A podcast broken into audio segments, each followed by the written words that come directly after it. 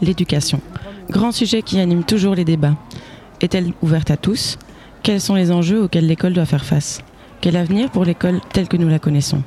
C'est à, travers le témoignage des élèves que nous allons questionner l'enseignement.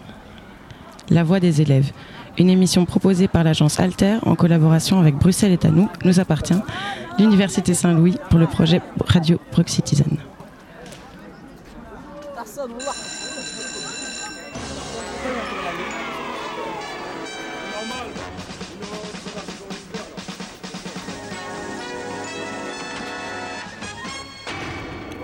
Bonsoir à tous et à toutes et bienvenue aux auditeurs de Radio Panique.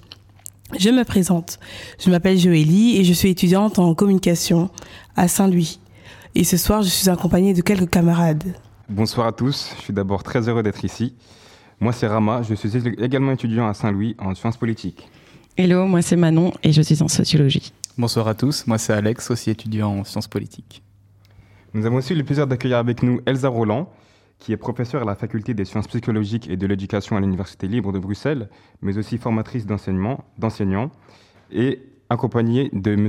Bruno Derbet, membre de l'association Les ambassadeurs de l'expression citoyenne et accompagnateur d'écoles dans des processus de transition citoyenne. Avant toute chose, merci d'avoir accepté notre invitation. Bonsoir. et euh, je vais maintenant laisser la parole à Alexandre.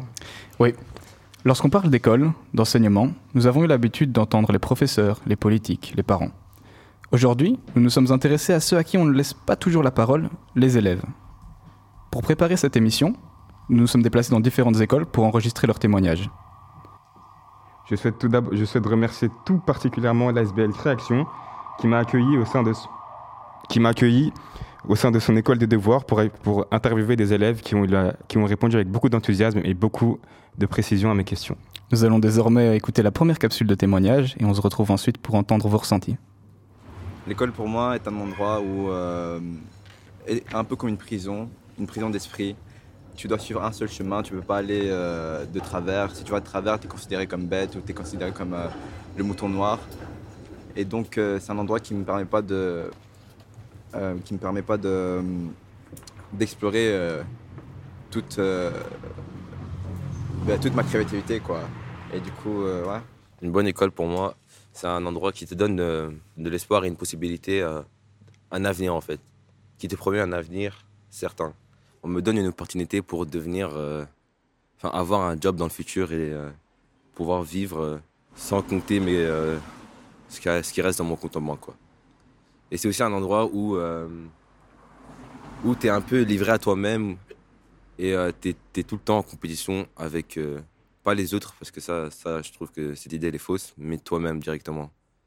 Tu dois tout le temps te prouver, tout le temps être déterminé, enfin, montrer, pas forcément ton, intelligence, parce que même si elle est là, si tu montres pas les résultats, ben, en gros, l'école, c'est un endroit vraiment où tu dois te tester, prouver, et un endroit qui va t'aider à, à montrer que tu es capable dans la vie.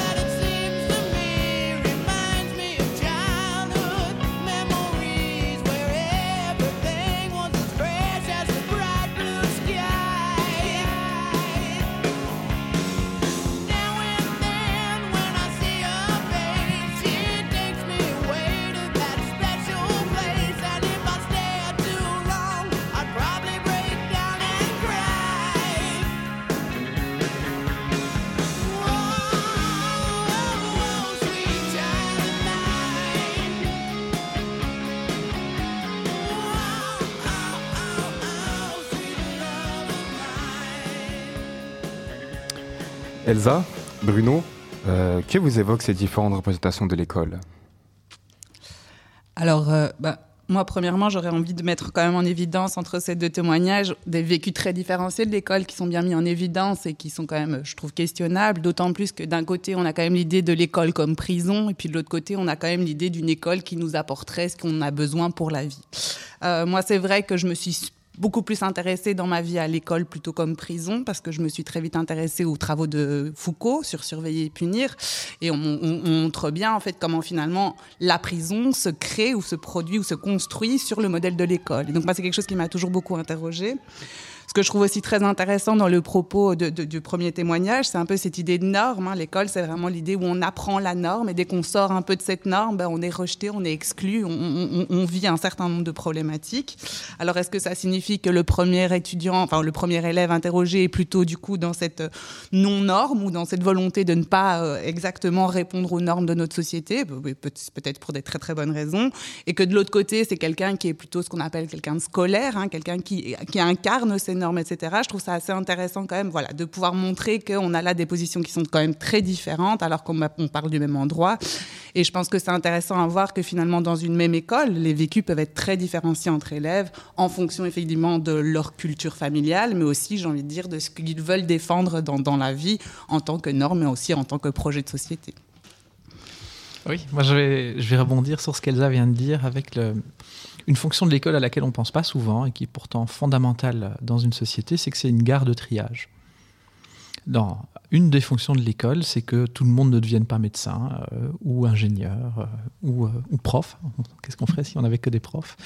Et de ce fait-là, en fait, l'école, elle va aiguiller les jeunes et elle va les aiguiller d'une manière plus ou moins qualitative, plus ou moins appropriée. Et effectivement, dans sa version habituelle, elle va les aiguiller en les mettant dans un certain cadre, un certain canevas, un certain comportement.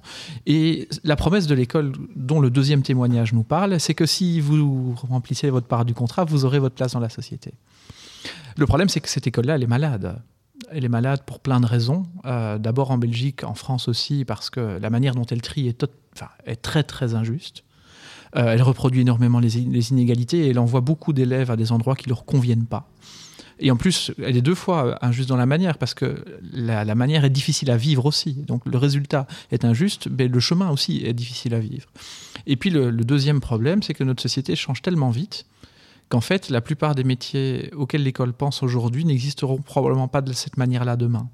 Et donc cette idée qu'on on peut euh, apprendre un certain nombre de comportements qui nous donnent la sécurité d'avoir de l'argent, une place, une certaine fierté demain, c'est une idée qui, a, qui en fait vole en éclats.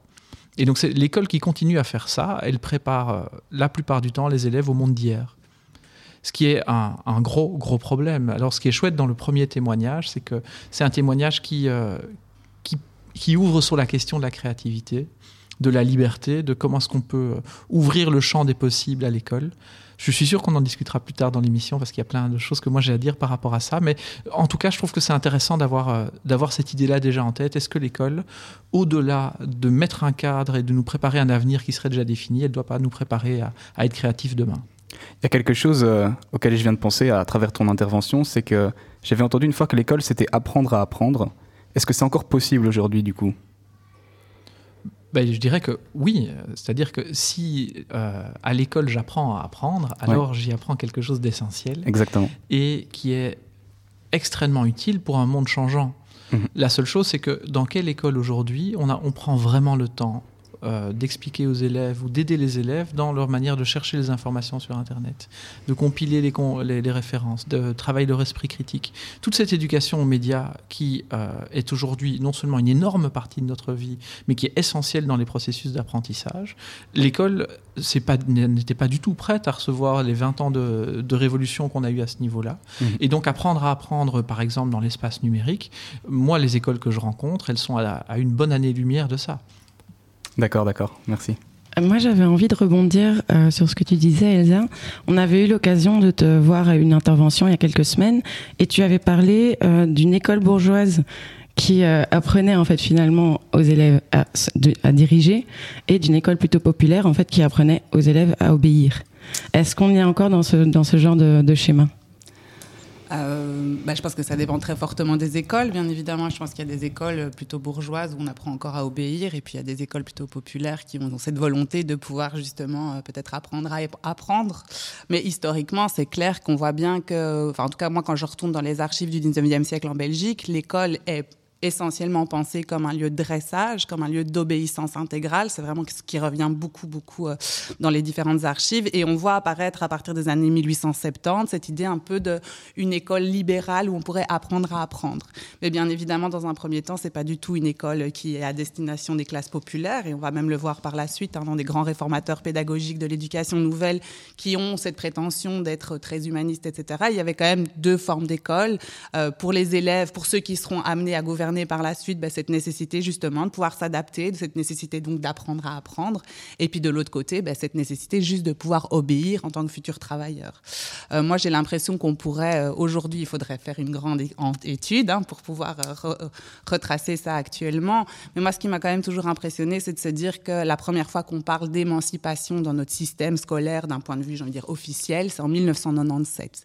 Et donc, bien avant ça, l'école est quand même toujours vue comme un lieu de, de domination et ça ne pose pas, et c'est ça moi qui m'a toujours beaucoup interpellé dans les archives, c'est que ça ne pose pas problème. Quand on lit les archives du 19e siècle, on voit même que la question de l'école comme un lieu de préparation à son futur métier, c'est quelque chose qui n'existe pas. Même les industriels à l'époque disent, bah, l'école a du sens seulement si et seulement si elle apprend à faire des travailleurs obéissants, mais pas du tout pour leur apprendre un certain nombre de compétences, etc. Et je pense aujourd'hui encore qu'il y a un certain nombre d'enseignants qui sont vraiment dans une idée que ce qui compte à l'école, c'est non pas ce qu'on va apprendre ou cet esprit critique ou cette possibilité d'apprendre à apprendre, mais au contraire, c'est quand même toujours d'apprendre à obéir. Donc une forme de, enfin moi j'avais j'avais pensé plutôt à une sorte de d'usine d'aliénation un peu marxiste. Euh, tout à fait, bah, comme dans la chanson de Pink Floyd, hein, on voit bien comment il y a une production comme ça à large échelle. Et je pense que historiquement, c'est impressionnant à voir parce qu'on voit effectivement que pendant tout un moment, la question de l'école, c'est quelque chose qui n'est pas destiné à une classe sociale de manière particulière et qu'en fait, il y a autant d'enseignants qu'il y a de manières de penser l'école. Et puis tout d'un coup, il y a cette normalisation de l'école qui apparaît à partir du 19e siècle. Et là, on voit quand même que l'école devient vraiment cette espèce d'usine de production euh, des futurs travailleurs de demain. Bah, D'où le, le, côté euh, chemin tout tracé. J'aimerais poser une question. Euh, un des élèves a parlé de compétition.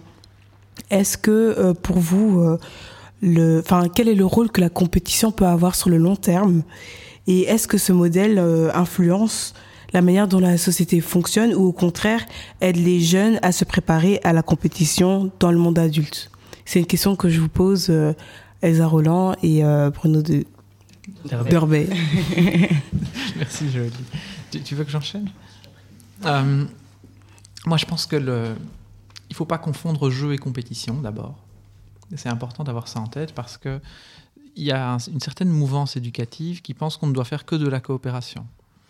Et euh, moi qui ai fait beaucoup de sport dans ma jeunesse et qui en fait encore aujourd'hui, j'ai toujours été un peu mal à l'aise parce que euh, je me suis toujours dit qu'en fait, la coopération est tout aussi importante que la compétition. Euh, on est dans un monde où il faut pouvoir se confronter et il faut pouvoir coopérer. Il faut même pouvoir coopérer pour se confronter.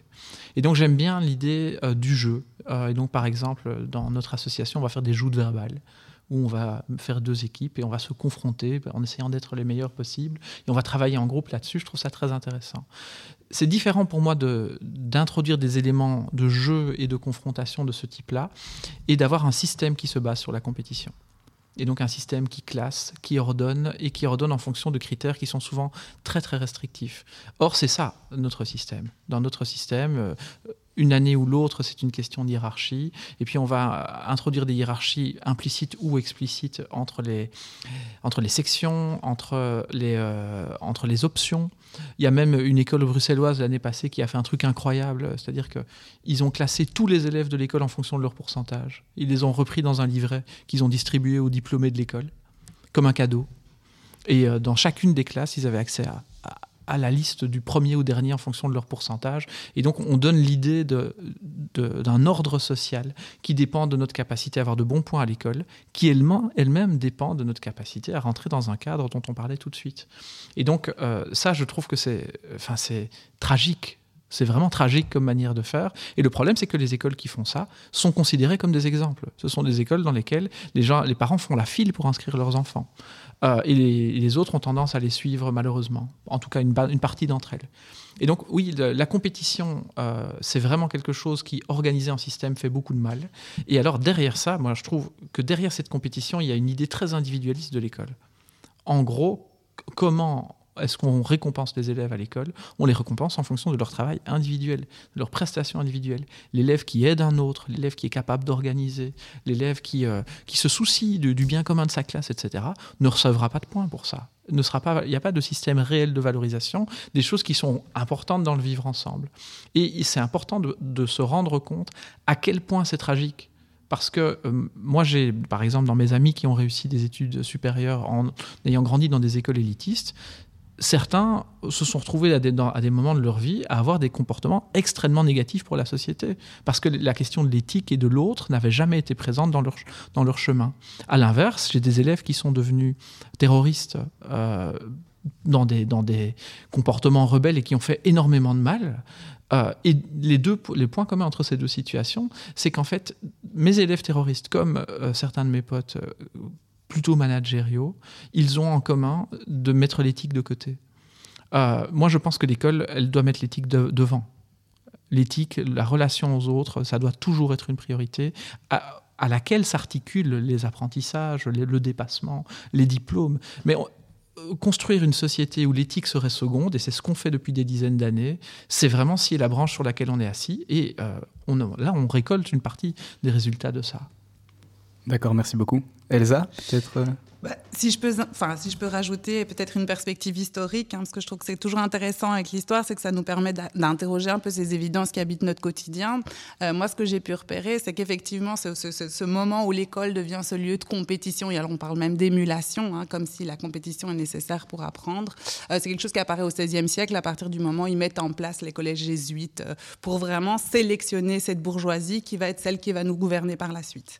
Ce que moi, je trouvais très intéressant dans ce moment un peu chargé, c'est que c'est vraiment le moment aussi où en fait, s'invente ou apparaît dans la question de l'école et des apprentissages la question, alors pas de l'évaluation, parce que ça c'est quelque chose qui arrivera vraiment beaucoup plus tard dans les années 1970, mais de l'examen. Et donc c'est la première fois qu'on va dire, ben, en fait, pour apprendre, il faut pouvoir examiner. Alors qu'en fait, pendant très longtemps, avant ça, on pouvait apprendre, on pouvait enseigner sans jamais que se pose cette question de l'examen ou de l'évaluation. Donc ça, je trouve ça quand même intéressant de, se rappeler que bah, c'est profondément lié à un outil, une pratique scolaire qui est encore très, très, très prégnante chez nous et qui pourtant est une histoire. C'est possible d'apprendre, c'est possible d'enseigner sans évaluer, sans examiner. Et en même temps, ce que je trouve intéressant quand on regarde historiquement, c'est que, et on l'a dit, hein, ça crée de l'individualisme. En même temps, il y a d'autres qui disent non, ça va créer même l'individu, c'est-à-dire que ça va créer cette espèce de personne qui euh, n'est que dans son calcul pour lui-même. Euh, et ça, je trouve que c'est aussi intéressant de voir comment l'école, du coup, produit de l'individu et détruit de la communauté. C'est là que j'ai l'impression, par exemple, que c'est l'école qui, dans une certaine mesure, à un moment, a fait fi de l'éthique pour la remplacer par cette idée de morale, hein, qu'il y a des personnes qui peuvent dire mieux que nous ce qu'on doit faire, comment il faut faire, ce qui est bien, ce qui est mal, etc. Là où, par avant, la question éthique était indispensable, était, j'ai envie de dire, même indissociable de la question de l'enseignement et de l'apprentissage. Mais vous parliez de morale, est-ce qu'il n'y a pas aussi un côté très méritocratique, en fait, finalement, euh, interne à, cette école, finalement? Il y a une prétention méritocratique, euh, parce que c'est ça qui est intéressant, c'est que le discours dit si tu peux, tu veux, enfin si tu veux, tu peux, euh, et tout le monde peut, et on va donner la même chose à tout le monde. C'est d'ailleurs l'idée des, programmes, hein. on donne le même programme dans toutes les écoles. Et dans la réalité, ben non, dans la réalité, en fonction de notre background, en fonction de, euh, de, notre connaissance du langage qu'utilisent les profs, et cette connaissance nous vient souvent de la maison, en fonction même de la soumission de nos parents à l'autorité des profs, eh bien, on va avoir des résultats très différents. Donc, par exemple, quelque chose qui, moi, me choque, c'est que lorsqu'on étudie les inégalités dans l'enseignement, on se rend compte que les parents qui n'ont pas fait d'études supérieures, ou qui ont une connaissance euh, moindre du système scolaire en Belgique, lorsqu'un prof dit à leur enfant tu dois aller dans telle section ou tu ne réussiras pas, eh bien ils ont tendance à le croire. Euh, là où euh, moi un prof dit d'un de mes enfants qu'il ne les réussira pas, je lui dirais tout de suite mais non bien sûr tu réussiras. Euh, et, euh, et, je mettrai tout en place pour qu'ils puissent le faire malgré tout. Et donc cette idée de, en fait, d'une certaine manière, il y a un trop grand respect de, la parole de l'école dans toute une série de milieux plus fragiles, qui est une des, un des paramètres des inégalités, parce que les enseignants, comme ils ont tendance à ne voir qu'une partie des personnes lorsqu'ils regardent les élèves, la partie qui, fait les interrogations, euh, eh bien, ils ont tendance aussi à ne ne pas prendre en considération l'entièreté des qualités de l'élève ni de son, de son chemin. Et donc là, il y a, y a vraiment un gros enjeu. Et donc, euh, oui, il y a un discours méritocratique, mais c'est vraiment la partie émergée de l'iceberg et elle est très trompeuse. Moi, j'aimerais vous poser en fait la même question que j'ai posée aux élèves. Pour vous, actuellement, qu'est-ce que l'école? Ah ben, Ça dépend. Ce qui est intéressant dans ta question, c'est qu'elle est au singulier. Et c'est un des problèmes aujourd'hui, c'est que très souvent, quand on cherche des solutions pour l'école, on les cherche au singulier. On, on se demande quel est le bon système, l'école idéale. Et on se demande ça, et puis on va essayer de la mettre en pratique partout. Alors que moi, ce, que, ce dont je me rends compte en tant qu'accompagnateur d'école, c'est que les paramètres sont changeants, et en fait, il n'y a pas une école idéale. Je pense qu'il y a plein d'écoles qui peuvent progresser en utilisant des chemins qui ne sont pas les mêmes. Et donc, c'est quoi l'école pour moi aujourd'hui? Ben, C'est à la fois un endroit pour grandir, une gare de triage, un, un, énorme euh, gâchis d'énergie à certains égards, mais c'est aussi un vivier plein de gens qui se donnent à fond, euh, des, histoires magiques tous les jours, euh, des lieux de résilience. Et ce que j'aime surtout dire, c'est que sont les écoles aujourd'hui. Et moi, je connais plein d'écoles qui se débrouillent très bien sans utiliser les mêmes recettes, parce qu'en fait, elles font face à des élèves qui ne sont pas exactement les mêmes, une histoire qui n'est pas exactement la même, des bâtiments qui sont différents. Et donc, tous ces éléments-là, je pense que c'est important de sortir du discours au singulier sur l'école et de se dire que la, solution de, de, société, elle doit être souple et proposer plusieurs types de solutions avec des, aiguillages. Par exemple, Elsa parlait d'émancipation il n'y a pas longtemps. Ça, pour moi, c'est un, un invariant. Mais il y a plein de moyens de le faire euh, en fonction des endroits. Merci beaucoup pour euh, cette intervention super pertinente. Euh, sans plus attendre, on va passer à la seconde capsule sur le sujet de l'école idéale et on se retrouvera tout de suite après, ainsi qu'également une petite pause musicale, évidemment, pour le plaisir de nos oreilles. l'école où je suis actuellement, je pense que c'est une bonne école parce que j'apprends du jour en jour. Ça, et je pense pas qu'il y a de mauvaises écoles. À partir du moment où tu apprends, c'est bon. Pour moi, une bonne école, c'est euh, une école où euh, les élèves et les profs s'entendent bien, que euh, le prof n'use pas de son autorité pour faire, pour faire ce qu'il a envie, tout simplement. Et un endroit où, enfin, où on apprend, mais de manière ludique, comme ça, on apprend en s'amusant. On fait plus de choses, on a plus la parole, c'est un peu plus libre. C'est un peu une école un peu bordélique mais, mais elle est bien parce qu'elle a commencé il n'y a pas très longtemps, lire il y a 3 ou 4 ans, un truc comme ça. Et euh, ben, c'est pour ça qu'ils n'ont pas encore tout bien mis, mais en tout cas, c'est euh, très chouette parce que là-bas, il y a plein de choses amusantes. Par exemple, euh, pour, Noël, pour Halloween, on a fait un lire Halloween et on va faire pour Noël un lire, Noël où les profs vont se déguiser en lutin, enfin plein de choses du genre amusantes. Et, c'est pour ça qu'on a. Enfin, moi, j'aime bien cette école. Même a l'école un peu idéale, ça serait où on peut dormir, enfin des siestes. Mais moi, franchement, euh, c'est pas trop mon école idéale. C'est plutôt lire du coup. D'où je viens, chaque fin de mois les ceintures se serrent les études. On se demande mais à quoi ça sert d'où je viens? Ça veut sortir des gros gamos, donc ça bibi, ça braque ou vole des sacs à main. D'où je viens, c'est pas rose bonbon. Et si tu causes au cop, sont ta rose bonbon. D'où je viens, c'est pas rose bonbon. Et si tu causes au cop, sont ta rose Masta, viens, je vais te raconter la vie telle qu'elle est. Oublie les idioties qui veulent qu'on go à la télé, à la télé. Royal de ma commune, j'ai rien appris. Si ce n'est qu'en économie, même la vie de l'homme a un prix. Je veux pas te chanter tes kéros, je te parle de la vie telle qu'elle est. Du chétan qui se cache au fond des bouteilles de tequila. Des frères qui sniffent des kilos pour voir leur blême rétrécir. Mais leur joie n'est que temporaire, au final tous restent très tristes. Masta, le paradis est très loin de ce qu'on vit. Si tu veux que de qu'on convives, faut suivre un plan comme Scofield. Bisous et copines, je pense pas que ce soit par la mec. Je crois qu'il faut stopper les sottises et se retourner vers la mec. Je viens, chaque fin de ceintures se serrent, les études. On se demande mais à quoi ça sert, d'où je viens? Ça veut sortir des gros gamos, donc ça bibi, ça braque ou vole des sacs à main.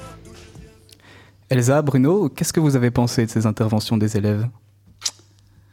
Euh, Moi, si je peux commencer. Alors, ça m'a interpellée parce que c'est une question que je pose très très très très très souvent, aussi bien quand je fais l'université des enfants que quand je suis dans les écoles. Et en fait, j'ai jamais eu de réponse comme ce que vous avez eu. Donc ça, m'interpelle et j'aimerais bien en, savoir un petit peu plus du coup comment vous avez posé la question, parce que c'est vrai que le fait qu'ils parlent, enfin que les élèves dans leur école idéale parlent des apprentissages, c'est quelque chose que moi j'ai peu. Donc il y a beaucoup l'idée de, on voudrait des écrans, on voudrait euh, euh, de la liberté, on voudrait une super cour de récréation, on voudrait pouvoir manger ce qu'on veut, mais peu, j'ai jamais eu d'élèves qui me parlent véritablement de la question des apprentissages. Donc ça, je trouve ça très intéressant dans, dans ces propos. Et donc ça, j'aimerais bien savoir un petit peu plus comment est-ce que vous y êtes arrivé. Ce que je trouve quand même très intéressant dans le propos d'un des, élèves qui parle de, l'école où les élèves s'entendent bien. Voilà, c'est plutôt ce genre de réponse que j'obtiens d'habitude. Il parle quand même de cette question de la question de l'autorité du prof, quoi. Est-ce que c'est vraiment ça qui doit primer dans l'école ou la question de l'autorité du savoir? Et moi, j'aurais vraiment envie d'une école où c'est vraiment la question de l'autorité du savoir qui prime sur euh, l'autorité des profs, des adultes ou des classes. Enfin, voilà, vraiment pouvoir remettre la question du savoir au centre des écoles. Je trouve que c'est vraiment intéressant.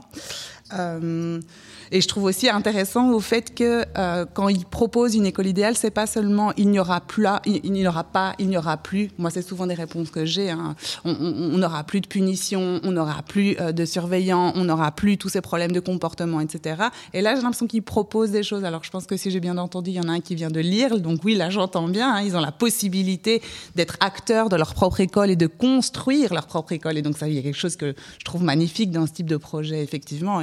Et pour juste rejoindre par rapport à ce que Bruno disait tout à l'heure, c'est évident que pour moi, il n'y a pas une école, euh, il y a des écoles et il n'y a pas de bonne manière de faire école. Il y a une multiplicité de manières de faire d'école. Où en fait, pour moi, ce sont les élèves qui sont les principaux, je veux dire, acteurs de cette école parce que c'est eux qui vont être les premiers concernés. Euh, et donc effectivement, on va bien dans une école où il y a cette possibilité pour les élèves de s'approprier leur école. On a peut-être des choses qui sont très intéressantes en termes de savoir. Oui, merci Elsa. Moi j'ai envie de continuer là-dessus. Euh, c'est vrai que ça m'a fait plaisir d'entendre un, extrait du, LIR, le lycée intégral Roger Lallemand, parce que c'est une école dans laquelle je travaille, donc forcément. Euh, c'est d'autant plus gai de l'entendre. Euh, il y a plusieurs choses que je trouve importantes là-dedans. La première, c'est vraiment que pour moi, les élèves, la première chose dont ils ont besoin à l'école, c'est de leurs potes. Donc, euh, d'ailleurs, quand on leur pose la question, qu'est-ce qui fait que le matin, quand le réveil sonne et que tu hésites, tu y vas eh ben, Souvent, c'est les potes. Et à l'inverse, si j'y vais pas, c'est qu'il y a un problème avec les potes. Et donc, euh, pour moi, une école idéale, et il y en a plein de, plein de manières de le faire, c'est une école dans laquelle je me sens bien dans, dans un groupe je me sens appartenir à un groupe, et on m'y apprend, ou en tout cas on m'encadre dans la gestion de mes relations avec les autres, ce qui est très sous-estimé dans la plupart des écoles. La deuxième chose que je trouve ultra importante et qui revient beaucoup dans la, bouche des élèves, c'est une école idéale, c'est un endroit qui est juste. Souvent c'est le contraire d'ailleurs. Hein. Vous avez tous ressenti cette situation. Je sors de la classe, il s'est passé quelque chose, et je ressens le c'est pas juste. quoi.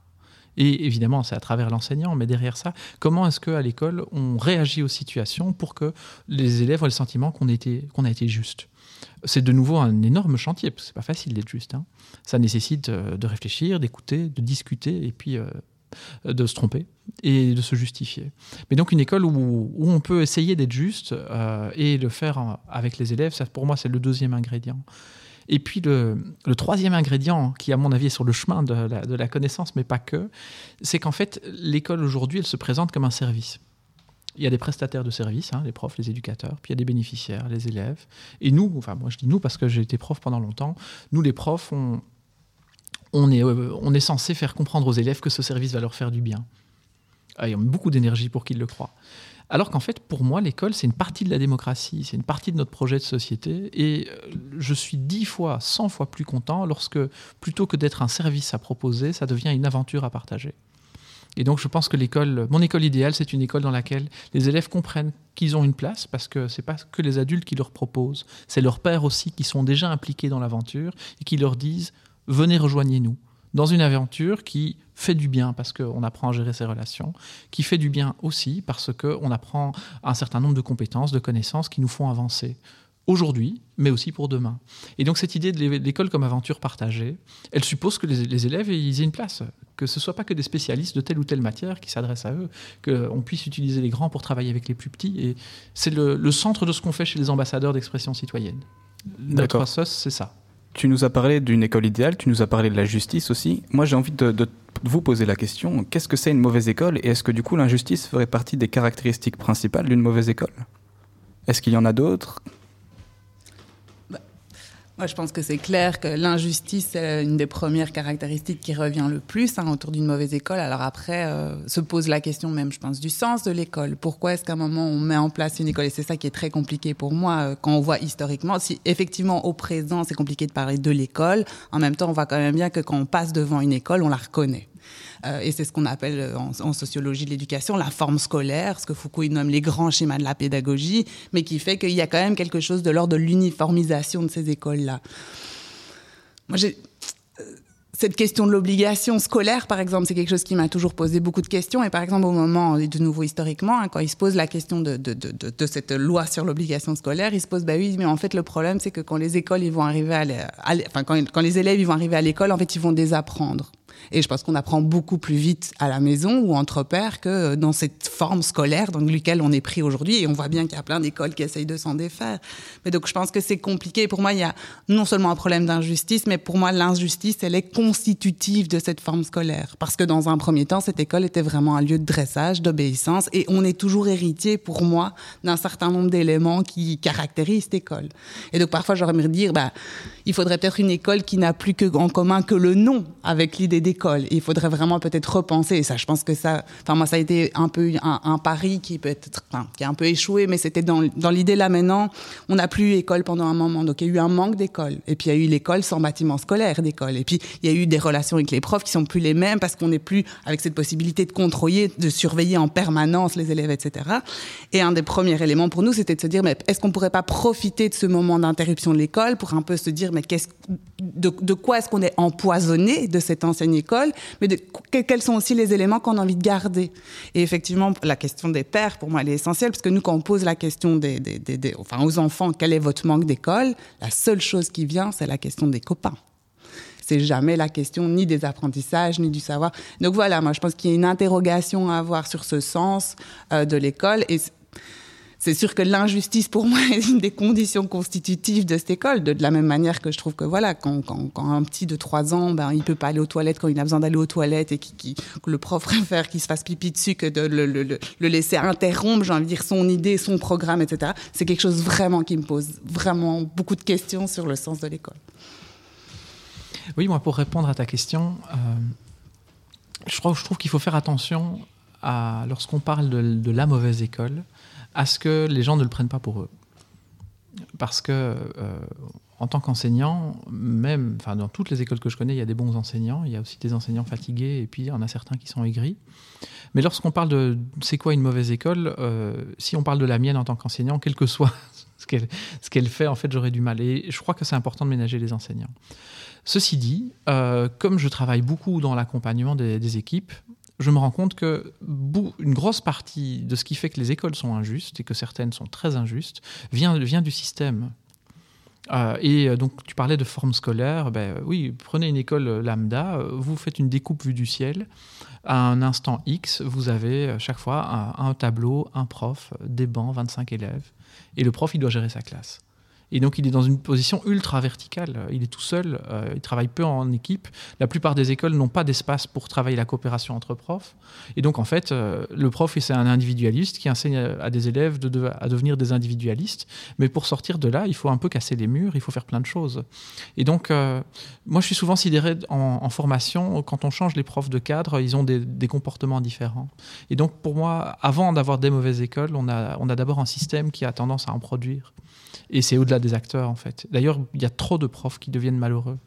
Euh, peut-être que l'école idéale, c'est aussi une école dans laquelle euh, plus, on a, plus on y vit, plus on a envie d'y vivre. Et, et c'est pas comme ça que, vivent les enseignants et les éducateurs dans nos écoles. Hein. il n'y a, pas, a pas si longtemps, un, prof sur deux arrêtait dans les deux ans.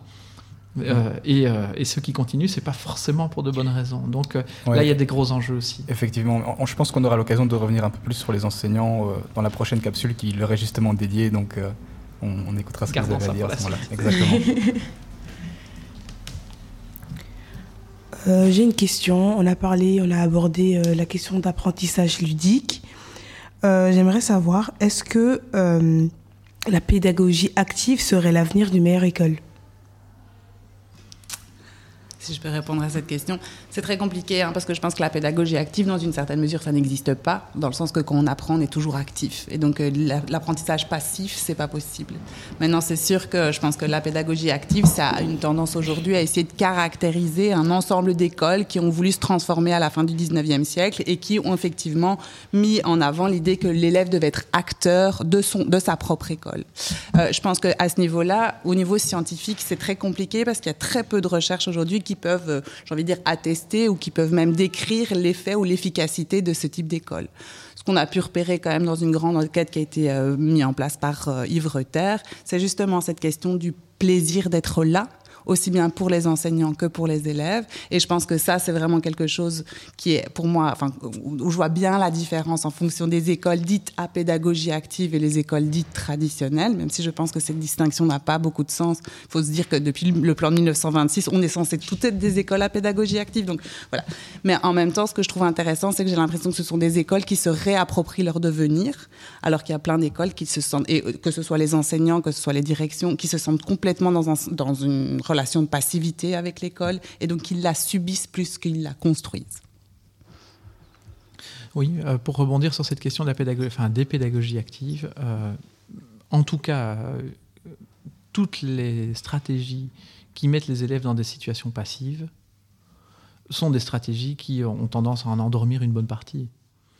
Et, donc, là, moi, j'aurais tendance à, parler par l'inverse, c'est-à-dire que un, de mes collègues disait euh, Moins je parle, plus mes élèves apprennent. Parce qu'en fait, le moment où le prof parle, euh, ben, ça veut dire que les 25 élèves, euh, éventuellement dans la classe, eux ne parlent pas. Et vous prenez n'importe quel groupe d'êtres humains, vous les mettez dans une pièce et vous leur demandez de rester silencieux pendant longtemps, ils vont s'endormir. finalement, ceux qui tiennent le mieux sont les adolescents. Moi qui donne des journées de formation aux enseignants, je peux vous assurer qu'il n'y en a pas une qui peut fonctionner s'ils sont passifs. Euh, et donc là, pour le coup, euh, oui, euh, apprendre, ça suppose d'être en action et même, ça suppose même de pouvoir être fier de ce qu'on a fait. Donc d'être en action, de, voir un résultat, de se dire ça c'est grâce à ce que j'ai fait, je peux en être fier et je rentre dans un cycle où je continue. Et euh, personnellement, en tant qu'enseignant, je préfère les stratégies qui viennent des pédagogies dites actives parce qu'elles sont en général centrées sur ce genre de principe. Je sais aussi que c'est pas pour autant que des, moments de connaissance au sens traditionnel euh, de, de, la lecture, toute une série de stratégies, des dictées, que ne sont pas des stratégies qui peuvent être utiles. Donc, à mon avis, un enseignement qui n'aurait pas suffisamment d'activité pour les jeunes, c'est un enseignement qui est voué à l'échec. Mais c'est pas pour autant qu'il faut mettre tout le reste à la poubelle. Très bien, merci beaucoup. Ben, on a déjà parlé pas mal de la relation prof-élève, mais on va écouter euh, la dernière capsule qui en parle un peu plus. Tu vois que l'élève il est en galère, change de méthode. Il y a des profs qui, qui sont un peu injustes parce que ils disent quelque chose et il y a une autre personne qui, il y a un élève qui a son point de vue sur ça, mais comme c'est un adulte, c'est lui qui a raison ou qui a la parole et du coup, enfin voilà, des choses du genre. La manière dont, dont les profs traitent les élèves, parce que je pense que les profs ne sont pas, euh, ne sont pas soumis à, à, des examens genre psychologiques pour euh, comment apprendre à gérer l'enfant. Et du coup, ce qui, euh, ça juste en fait que beaucoup de profs peuvent dénigrer l'élève ou l'humilier publiquement devant la classe. Il y a des professeurs, ils sont juste ils, ils viennent à l'école juste pour gagner de l'argent et puis c'est bon. Bah, ils n'aiment pas particulièrement les enfants. Mais du coup, je trouve euh, ça, franchement, euh, c'est des mauvais professeurs. Ils n'ont pas à faire ce travail. S'ils n'aiment pas les enfants, c'est juste pour gagner leur argent. Et de toute façon, ils gâchent leur vie parce qu'ils devraient faire un métier qu'ils aiment bien au lieu de faire un métier juste que pour leur rapporter de l'argent. Un bon professeur, c'est qui, euh, qui prend le temps de donner son cours et qui aime son cours, pas quelqu'un qui euh, qui en fait qui est là juste pour dire oui je suis prof et qui vient et qui genre il n'y a pas d'enthousiasme dans son cours, il n'y a pas de de vivacité. Je sais pas si ça se dit mais mhm. euh, et un mauvais prof, ben c'est ça, qui son cours il est ennuyant, il est ennuyeux et que après il voit que tout le monde dort mais il sait que lui-même son cours il est ennuyeux. Du coup euh, après il se plaint pour rien. Les profs ils, sont, ils se retrouvent dans la même situation que nous, en fait. Hmm. Ils sont vite fait largués parce qu'eux aussi, ils ont des charges de travail énormes. Enfin, de ce que j'ai pu comprendre dans, les, dans mes relations avec les profs que j'ai pu avoir. Ils ont des charges de travail énormes, comme des fois nous. Et donc, euh, et donc au fil de l'année, bah, leur, euh, leur stress monte aussi, il faut les gérer. Bah, eux aussi, ils ont besoin de, de cette aide que la société ne leur, leur offre pas finalement.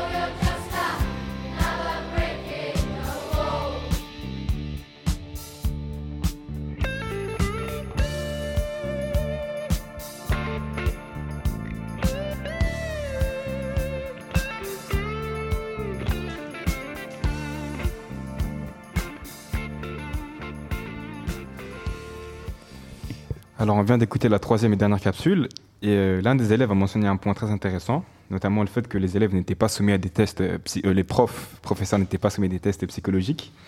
Est-ce que vous pensez que ce serait une bonne mesure à prendre?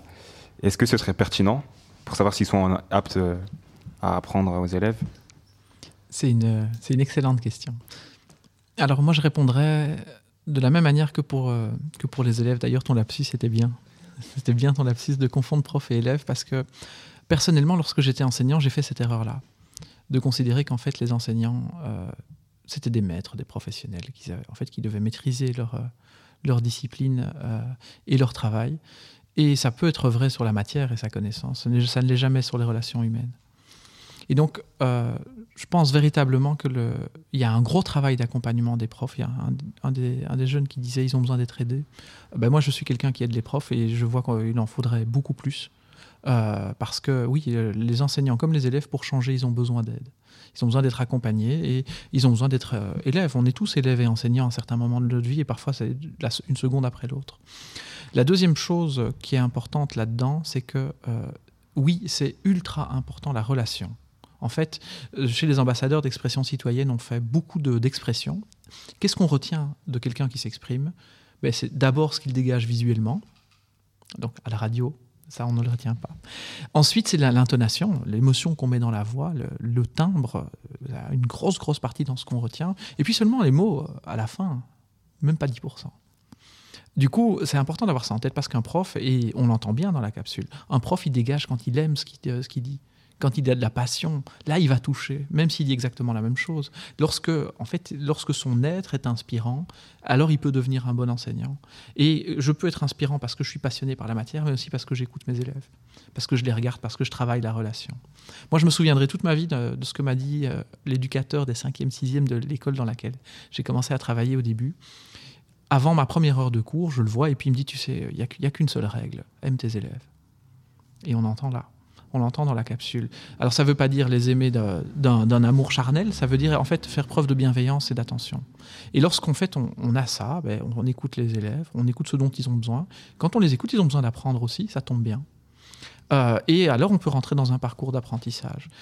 Pour amener les enseignants à sortir du rôle du maître qui croit qu'il doit tout connaître pour pouvoir parler et arriver à ce rôle d'accompagnant euh, qui est à l'écoute des élèves et qui leur tient la main et puis qui par moments leur lâche la main pour euh, voir comment est-ce qu'ils peuvent arriver à le faire. Ça, ça demande beaucoup de travail parce que c'est tellement ancré dans la culture des gens qu'il ne faut pas croire qu'on l'écrit dans un décret, ce sera fait l'année suivante. Il faut mettre en place vraiment de l'accompagnement des, enseignants pour y arriver. Et au-delà du rôle euh, quand la perspective ou la perception des, des, professeurs de leur propre rôle, en quoi est-ce que les systèmes, les programmes imposés par le système scolaire peuvent limiter du coup cette passion qu'ont les enseignants pour leur travail? Moi, je vais peut-être rebondir sur cette question-là. Euh, ce qui m'a interpellé hein, dans les différents témoignages, c'est cette idée d'un côté euh, des élèves qui montrent vraiment les profs comme si c'est des, tyrans, il y a quelque chose de l'ordre du tyran. Le prof, il a encore les trois pouvoirs, hein, exécutif, judiciaire et législatif, donc il y a quelque chose de l'ordre de ça. Mais en même temps, pour moi, c'est pas la faute du prof, c'est de nouveau cette faute de cette forme scolaire. Une forme scolaire qui, pour moi, ben, justement, reproduit ces rapports de domination enfant-adulte, maître savant, euh, euh, savant ignorant, euh, maître élève, etc. Et j'ai l'impression vraiment que c'est ça qui manque dans, dans cette problématique, c'est que les élèves puissent réaliser qu'en fait, les profs sont aussi soumis à cette forme scolaire. Et moi, ce que je repère souvent, c'est des écoles qui sont, moi je dis en souffrance, ben, c'est aussi bien les élèves que les profs qui sont en souffrance. Et donc, il y a quelque chose qui les dépasse très largement. Ce que je trouve dommage là-dedans, c'est qu'il n'y ait pas plus de dialogue. Je pense que si le prof et si les élèves pouvaient plus euh, discuter justement de ce que produit cette forme scolaire dans leur vie par rapport à leur passion, etc., on aurait autre chose. Et cette question du programme, c'est vraiment une bonne question parce que là, on l'a vu très fort euh, avec le, confinement. On a vu beaucoup de profs qui nous ont dit, bah, nous, on va voir le programme, quitte à n'avoir plus aucun élève derrière nous. Pourquoi est-ce qu'ils disent des choses pareilles? C'est pas juste qu'ils en ont, enfin, pas, ils s'en foutent pas des élèves. Non, c'est juste que eux-mêmes se sentent tellement soumis à ce mécanisme de contrôle, d'évaluation, etc., qu'ils n'osent pas en fait, qui n'osent pas se dire, bah, en fait, peut-être qu'on va sélectionner une partie du programme, ou peut-être même que cette année, on est en train de vivre une crise sanitaire, on va faire tout autre chose parce qu'on a l'impression que le rôle de l'école, c'est de faire autre chose. Et c'est ça qui est très compliqué, c'est qu'on est tellement enfermé dans cette forme scolaire encore aujourd'hui pour moi, qu'effectivement là-dedans, il y a cette idée, et on va retrouver, je trouvais ça intéressant, parce que même cette idée qu'il n'y a qu'une méthode. Euh, il y a eu une expérience pédagogique au, tournant du 19e siècle, que moi je trouve très intéressante, où en fait c'était, il y avait un prof pour un, certain nombre d'élèves, ou avait des centaines et des centaines d'élèves, ça dépendait de la taille du bâtiment. Et en fait, c'est les profs qui s'apprenaient les uns aux autres. Qu'est-ce que ça problème, enfin, quels sont les problèmes que ça a suscité C'est que les, élèves apprenaient en deux ans ce qu'ils apprenaient à six ans dans les écoles avec, chaque, avec un maître prof, etc. Pourquoi? Parce que les élèves, en fait, ils ont plein de manières d'apprendre. Et donc, quand ils peuvent s'apprendre les uns les autres, ah ben non, moi, ça n'a pas fonctionné comme ça, je fais plutôt comme ça. Et non, moi, plutôt. le prof, dans sa manière de penser, il a souvent une manière de penser les choses, ou peut-être. Voilà, il n'a pas cette multiplicité de perspectives qui existe. Et l'autre problème qu'il y avait dans cette école, c'était qu'il y avait le respect du savoir, mais pas le respect de l'autorité du maître. Et je pense qu'on est dans une société où c'est plus important euh, de créer des individus, enfin en tout cas, fin du 19e siècle, c'était très clair, de créer des individus qui soient obéissants que des individus qui soient critiques par rapport à la société. Il y a vraiment cette peur que ces, élèves, ces étudiants ne tiennent pas leur place dans le futur parce que ça créerait, et effectivement, on l'a vu hein, dans la commune de Paris, il y en avait beaucoup qui étaient passés par ces écoles mutuelles où justement on s'apprenait les uns les autres. Et donc voilà, je trouve que c'est quand même intéressant de quand même ne pas se dire c'est la faute du prof ou c'est la faute... Ne pas rentrer en fait dans cette problématique-là, mais être vraiment dans le dialogue de qu'est-ce que ça nous fait cette forme scolaire et comment est-ce qu'on peut en sortir ensemble. Oui, moi j'aurais envie de rajouter à ça, enfin je, tout à fait, je suis dans ta, direction Elsa, euh, qu'on a vraiment un problème de priorité. Euh, j'en ai déjà parlé tout à l'heure, mais on a un énorme problème de priorité dans les écoles, dans le sens où le programme c'est très bien. Euh, et la manière dont les programmes sont construits, souvent et même très bien. Enfin, moi, j'ai pas beaucoup de, critiques à émettre. Le problème, c'est la toute-puissance du programme. Donc souvent, moi, je dois aider les enseignants à dire, mais comment vous allez expliquer la désobéissance par rapport au programme? Parce qu'il y a toujours d'excellentes raisons. Et en fait, il faut apprendre à désobéir et expliquer pourquoi. Et il y a de très bonnes raisons à ça. Et c'est une des tragédies de, l'enseignement, c'est que on, se soumet davantage au programme qu'aux enjeux de sécurité et de cohésion de groupe des élèves. Et du coup, à force de suivre le programme sans prendre le temps de voir où en sont les élèves et comment est-ce qu'ils vivent ce qu'ils vivent, on a des, des, classes, voire des corps, des écoles qui sont indisponibles aux apprentissages. Mais qui a les cartes en main pour concrètement changer ces programmes? Mais pour moi, la question n'est pas de changer le programme, la question c'est d'accepter qu'il puisse ne pas être la seule priorité et que euh, dans toute une série de situations. Et donc pour, pour moi, c'est vraiment une question de culture, mais probablement aussi de courage politique. Parce que euh, Elsa a cité tout à l'heure le, le, décret mission en 1997. En 1997, le décret mission donne quatre missions à l'école et ces missions, c'est pas le programme, c'est euh, préparer les jeunes à être actifs dans une société multiculturelle et démocratique, c'est leur donner des chances égales d'émancipation sociale, donner confiance en eux, leur donner aussi des compétences et des connaissances. Et donc, en fait, c'est dans, les, textes. Et ça, ce sont les quatre grandes missions de l'école depuis 1997. Si j'ai ça en tête, je peux dire, ben non, j'ai pas suivi le programme. Pour ces raisons-là, pour moi, il faut apprendre à mener le combat d'un enseignement qui soit un enseignement citoyen, qui soit un enseignement de société, d'un enseignement qui lutte contre les violences à l'école et qui articule ça à ces enjeux de programme et d'apprentissage, mais qui ne soumet pas tout au timing de l'apprentissage que le programme prévoit si je peux juste rajouter sur cette question du programme, parce que là, donc, on est en plein dans le moment où on doit refaire les programmes avec le pacte d'excellence, donc on est en plein dedans. Et moi, ce qui m'a quand même toujours beaucoup interpellé dans les débats auxquels j'ai pu participer, c'est vraiment cette idée que c'est quand même souvent des experts, donc des experts académiques qui vont décider de ce qui est vraiment très très important. Alors avec des profs, etc. Donc il y a vraiment cette collaboration qui est, qui est de mise, mais avec chacun qui défend son petit bout. Et donc oui, non, mais ça, on peut pas terminer l'école si, je sais pas, mais on n'a pas vu. Euh, euh, et alors quand c'est en primaire, ça, me semble tout à fait logique. Mais alors, quand c'est en secondaire, la plupart des choses dont il parle, je ne m'en souviens même plus. Enfin, j'ai terminé, j'ai fait une thèse de doctorat, et pour autant, ce sont tous des savoirs, ce sont toutes des procédures que j'ai tout à fait oubliées. Et donc, moi, c'est ça que je trouve parfois problématique, c'est cette idée vraiment que ce qu'on enseigne ou ce qu'on fait, ça, c'est indispensable. Et moi, ça, c'est quelque chose qui m'interroge beaucoup, et je l'ai vu notamment avec le confinement. Qu'est-ce qui était tellement indispensable qu'on s'est dit à l'école, ben, on peut pas tout d'un coup, euh, je sais pas, vraiment s'intéresser à la problématique de cette crise sanitaire et de ce que tout le monde est en train de vivre pour le moment. Il y a beaucoup, par exemple, d'écoles, ils n'ont pas voulu aborder la question du Covid parce que dans le programme, il était marqué qu'il fallait étudier les microbes et pas les virus. Pour moi, là, on est dans des situations complètement absurdes. Est-ce que vous pensez justement que ce serait pas euh, aussi euh, à l'enseignement supérieur en fait de former différemment les profs? Justement, ça commence là, avant même de, de moi, ça, je suis assez d'accord. Quand il disait, ben, finalement, les profs, c'est qu'un peu comme nous. Est-ce qu'ils ne devraient pas? Alors déjà, moi, je pense pas. La question de test psychologique, on peut mettre ça de côté, mais j'ai des doutes sur la question. Mais ce que je veux dire par là, c'est que quand on va en formation initiale, la plupart du temps, c'est faites ce que je dis, pas ce que je fais. Et moi, je vois bien en sciences de l'éducation, c'est la même chose. On, a des cours sur l'évaluation, par exemple, où on va dire plein de choses sur la question de l'évaluation, et puis au moment de l'évaluation, on va faire tout le contraire de ce qu'on avait dit pendant tout le cours.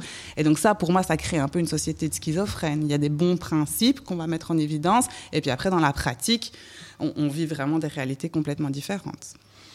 Oui, c'est important aussi d'avoir en tête que les enseignants sont dans un, plan de carrière qui est extrêmement malheureux. Vous devenez enseignant à 21 pour les plus jeunes, 23, 24, 25, certains plus, sur le tard. Et, euh, en fait, il n'y a aucun, aucune progressivité dans la carrière d'un enseignant. Certains, euh, voilà, on attend d'être nommé quelques années, et puis c'est la longue ligne droite. Et, euh, et c'est pas comme ça qu'on je pense que c'est pas comme ça qu'on dynamise un parcours de vie. Euh, réfléchir davantage à la mobilité des enseignants, que ce soit entre écoles ou par rapport à d'autres secteurs de la société. C'est pas du tout le cas qu'un enseignant qui arrête euh, et qui veut faire autre chose, il perd plein de, droits en termes de retraite, etc. Donc le, système n'est pas fait pour, euh, pour la mobilité. Donc ça, c'est un élément, je trouve, vachement important à avoir en tête pour les enseignants. Et c'est la même chose dans le supérieur. Les enseignants qui enseignent dans le supérieur, pour des questions de droits des travailleurs, certains sont là depuis 10, 15, 20 ans et on leur a pas forcément. ils n'ont pas eu un parcours de vie, de terrain qui leur permettent d'expérimenter un certain nombre de choses. Et donc, en fait, notre enseignement, il est, prisonnier d'un système, en fait. Et dans ce système, un certain nombre de droits des travailleurs, de, de manière dont on pense les plans de carrière, d'immobilité professionnelle, font en fait beaucoup de tort aux élèves. Un, simple exemple, il y a des profs dans plein d'écoles qui disent, en parlant de, des heures de français ou de nat ou de quoi que ce soit dans une classe, ce sont mes heures j'ai la priorité sur ces heures-là. Comme si les heures d'enseignement pour le, futur de certains élèves pouvaient appartenir à un prof, à un individu, avec ses droits d'individu qui prennent le dessus. Moi, je pense que ça, ça fait partie aussi des tragédies, de se rendre compte que notre système, il est pensé sur des droits individuels des travailleurs et pas assez sur les, les enjeux de fond d'éducation et de bien-être des élèves ou d'émancipation des élèves. J'ai une petite question. Pensez-vous donc que l'accompagnement des élèves et des profs doit passer par un refinancement de l'enseignement Moi, je vais jamais me dire contre un refinancement de l'enseignement, d'autant plus que c'est vraiment une des premières revendications des travailleurs de l'enseignement, et donc je les soutiendrai toujours là-dedans.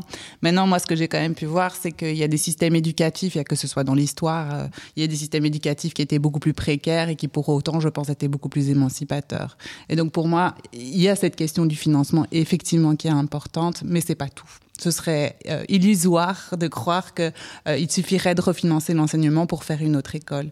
Et par rapport à cette question, justement pour revenir sur la question du programme et qui décide des programmes, je trouve que le système finlandais est quand même très intéressant, où ils sont vraiment dans une logique de philosophie de la confiance. Et donc il y a vraiment cette idée que c'est par communauté locale qu'on va décider les curriculums, les programmes, etc., et même les manières d'enseigner. Et ça, je trouve c'est quand même beaucoup plus intéressant parce que du coup, ça permet non plus d'être dans cette logique de l'évaluation, du contrôle qu'on retrouve très fortement dans le système en Belgique et euh, en France aussi, mais beaucoup plus dans cette philosophie de la confiance. Et je, je, je crois beaucoup à cette philosophie de la confiance pour transformer l'école. Oui, moi je suis très heureux que tu parles de confiance parce que quand on parle de faire avancer les profs comme les élèves, c'est nécessaire de pouvoir leur faire confiance, tout, tout autant que c'est nécessaire de les accompagner, de les aider.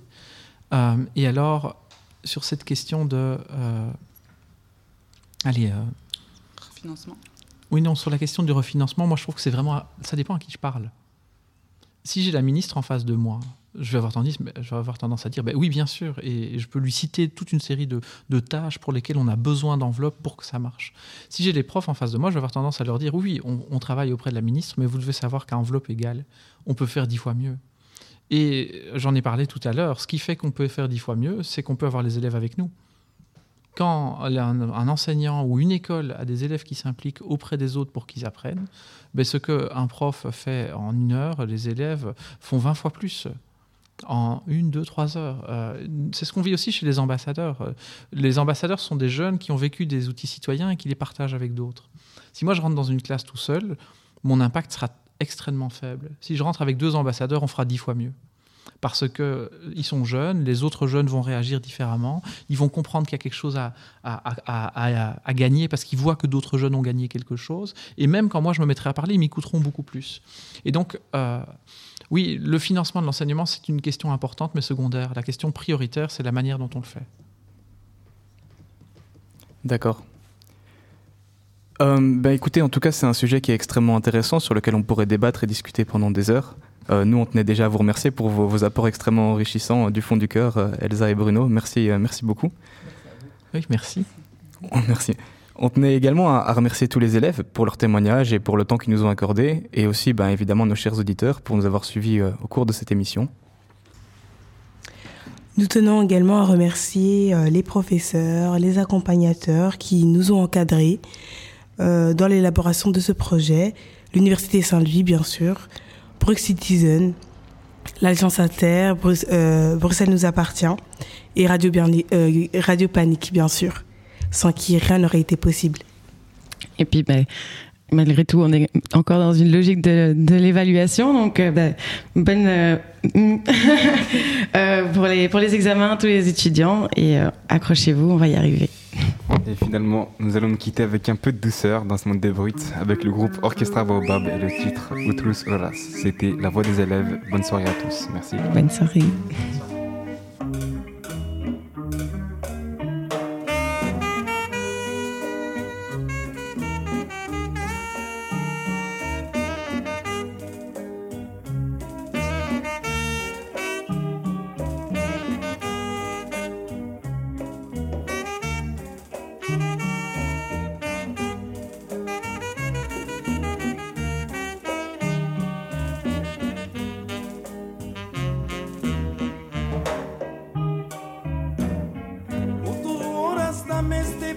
Atrás de ser, mal atrás de ser,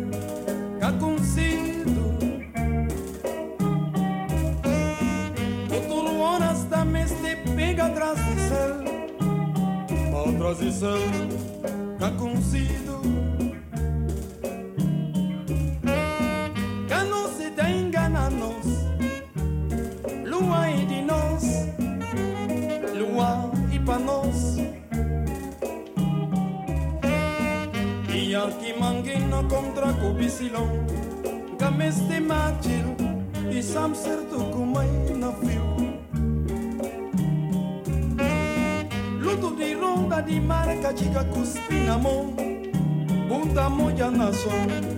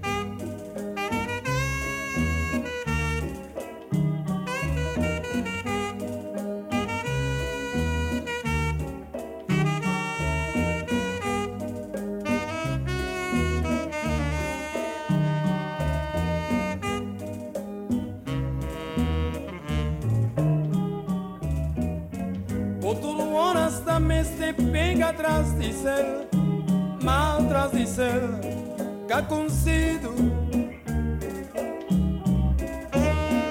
Outro horas também se pinga atrás de ser, mal atrás de ser, cá conhecido.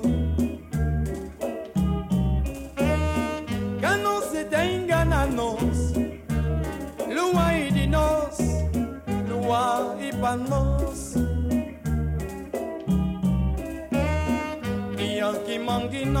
kubisilong gameste matir isam sertu kumay na fiu. Luto di ronda di marca chica cuspina mon buta moya na son kumayo suku. Quando gada no moya que ya tu sopele kumugya sik lua nyokomo.